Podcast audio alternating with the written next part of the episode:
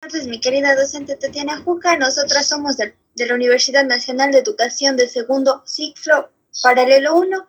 Es un gusto para nosotros tenerla como invitada esta tarde y nos gustaría realizarle una pequeña encuesta hacia su persona.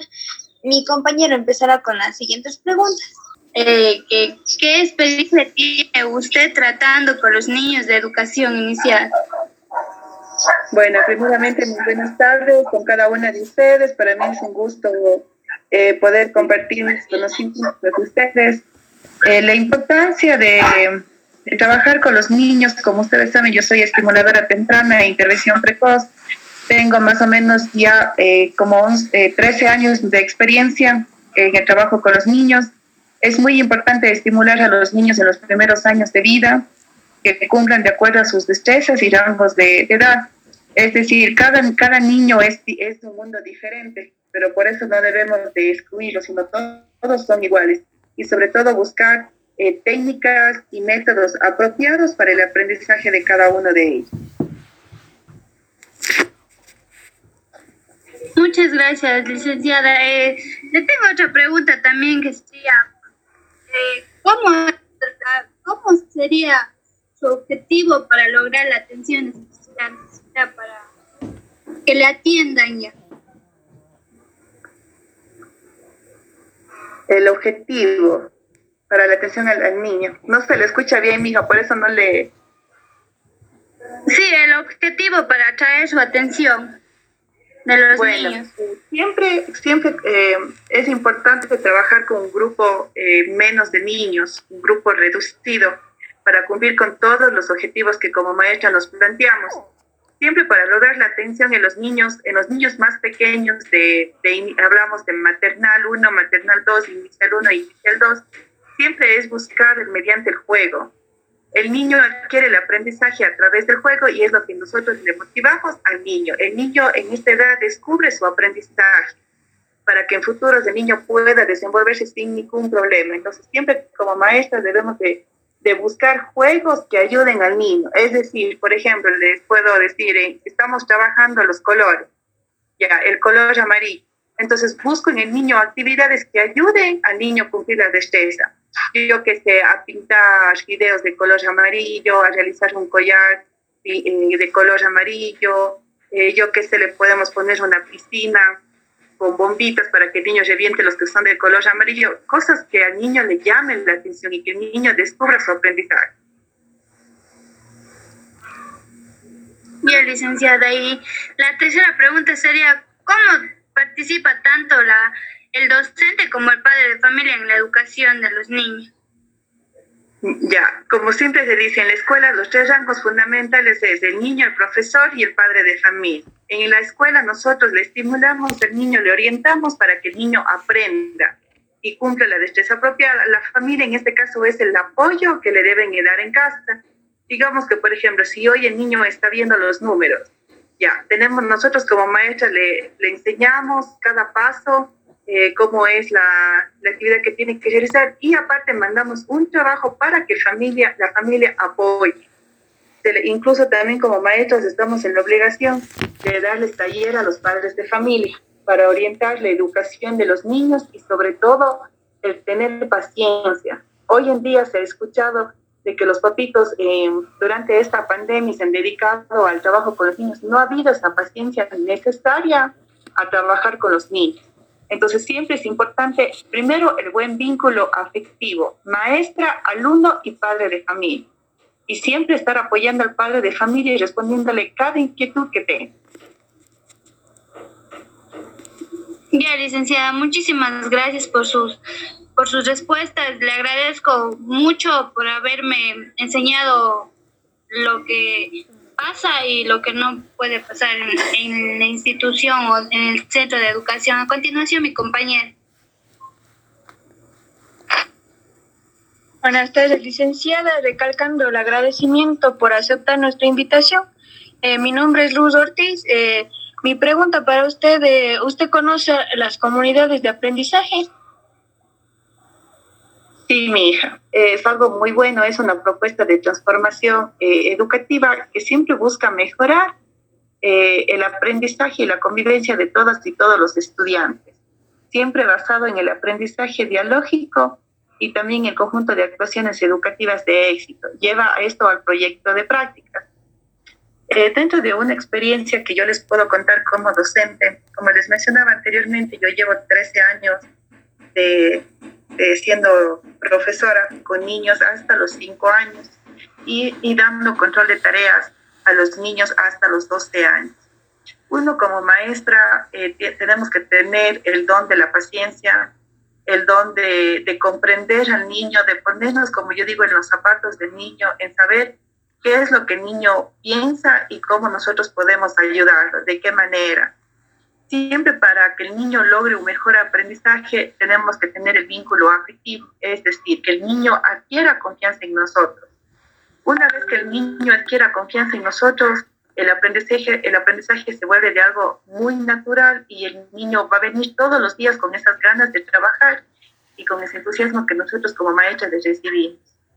Como yo digo, el, el, ser maestra, nosotros nos convertimos en niños. Si nosotros tenemos que rodar, pues ruedo con los niños. Si me, si me tengo que manchar y pintar, ruedo con los niños. Entonces, siempre, como les digo, siempre depende de las planificaciones eh, elaborar de acuerdo a la edad del niño y lo que necesita el niño. Como yo digo, cuando la educación es personalizada, nosotros podemos eh, llegar al niño, de cualquier dificultad que él tenga, nosotros le podemos ayudar y estimular. Cuando hay muchos niños, nosotros como maestros tenemos el doble trabajo de analizar y ver que el niño entienda qué, qué es lo que, que, tiene que realizar. Eh, nosotros siempre debemos de buscar actividades innovadoras actividades lúdicas que ayuden a la estimulación del niño en todas sus áreas de, desarrollo. El área más importante en un niño es el área del lenguaje, porque el niño necesita expresarse y comprender lo que nosotros le decimos. Entonces, mediante, la, mediante el desarrollo del lenguaje, nosotros tenemos un, un millón de actividades que podemos lograr en el niño. Es decir, eh, realizar ejercicios orofaciales. ¿En qué consisten los ejercicios orofaciales? En colocarle mermelada al niño en los labios, en realizar ejercicios como soplar las velas, sonidos onomatopédicos como es el sonido de los animales. Poco a poco ir el niño introduciendo en lo que es el área del lenguaje.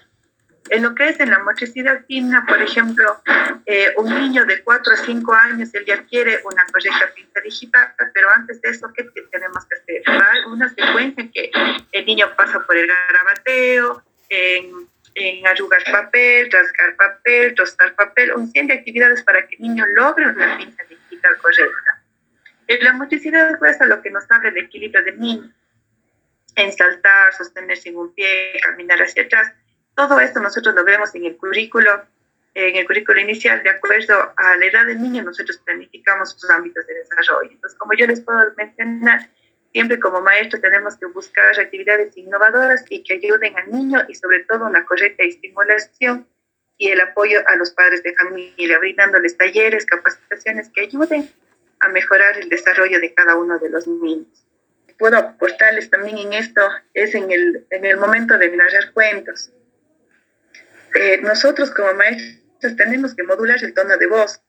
Esto va a ayudar en el niño a que se concentre más, o sea, la atención esté fijada en nosotros. Si yo, por ejemplo, le estoy contando el, el cuento de la caperucita roja, digamos, y el lobo feroz, en este sentido, la caperucita roja le haremos con un tono suave y al lobo feroz le haremos con un tono más fuerte. Entonces, esto va a ayudar en al niño para que el niño fije más la atención en lo que nosotros estamos realizando. Y sobre todo, si ustedes le cuentan el, la caperucita y el lobo feroz, tiene que ser el mismo lenguaje, siempre y cuando le cuenten varias veces la caperucita. No podemos cambiar que si hoy día le decimos, por ejemplo, que la caperucita es buena y mañana le decimos que no, que la caperucita es mala. No, el niño, al momento de contarle el cuento, el niño tiene que ser siempre como usted le contó la primera vez. Siempre se, se tienen que realizar tres valoraciones. La primera valoración pedagógica nos ayuda para ver el niño cómo ingresa a la institución, con qué conocimientos.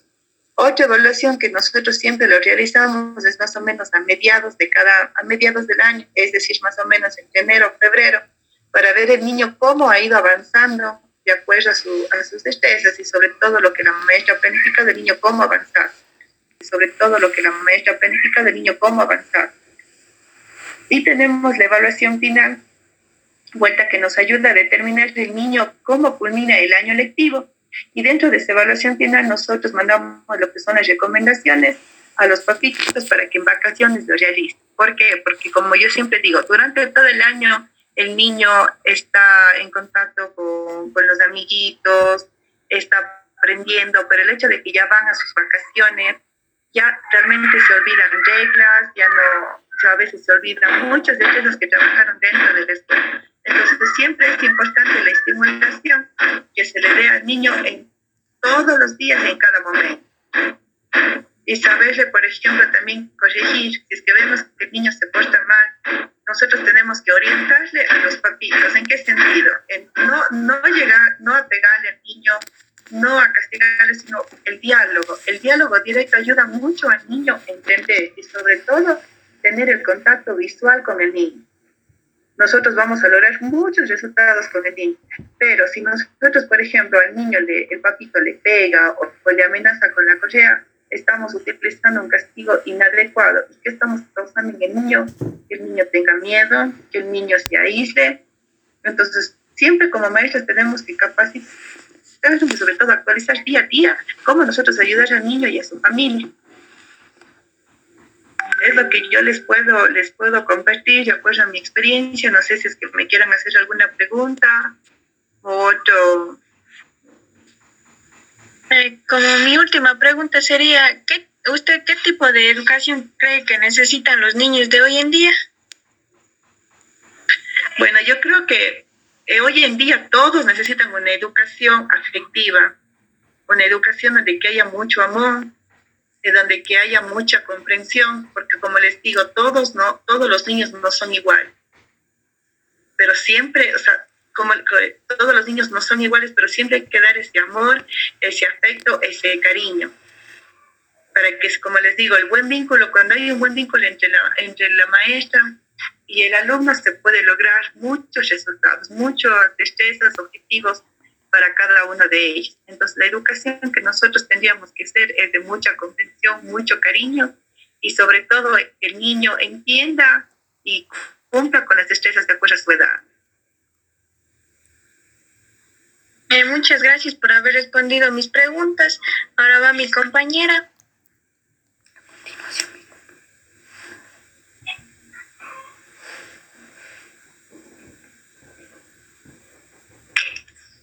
Eh, bueno, eh, ahorita es lo que usted me acabó de comentar, lo que acabo, acabé de escuchar yo, más o menos responde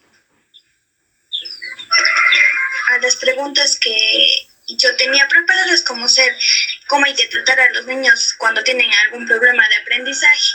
Y si cree que el ámbito educativo cree que es importante la familia en, en el ámbito educativo y ahí a la respuesta que usted me dio, me sirvió de mucho porque me se acopló a todas las, a las preguntas que yo tenía para hacerle. Entonces, las preguntas que yo tenía para realizarle ya me ha respondido anterior, con anterioridad.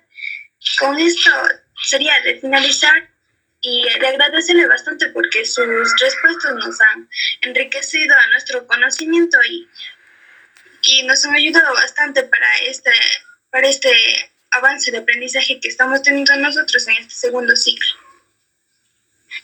Claro, les agradecerles a ustedes también por, por tomarme en cuenta y ya saben que cualquier inquietud siempre Dayanita les puede dar el número. Eh, contáctense nomás conmigo si necesitan algún otro tema o algo que yo les pueda ayudar con gusto. Es una linda carrera que ustedes han escogido y sobre todo nosotros como profesores tenemos que sacar adelante a nuestros niños. El niño es un mundo diferente, pero un mundo lleno de mucho amor. como Muchísimas de parte de mi triada. Eh, fue un gusto hablar y compartir estas experiencias como educadora, usted ya profesional. Agradecerle bastante porque nos ha sido de gran ayuda sus respuestas. A ustedes, mi hija.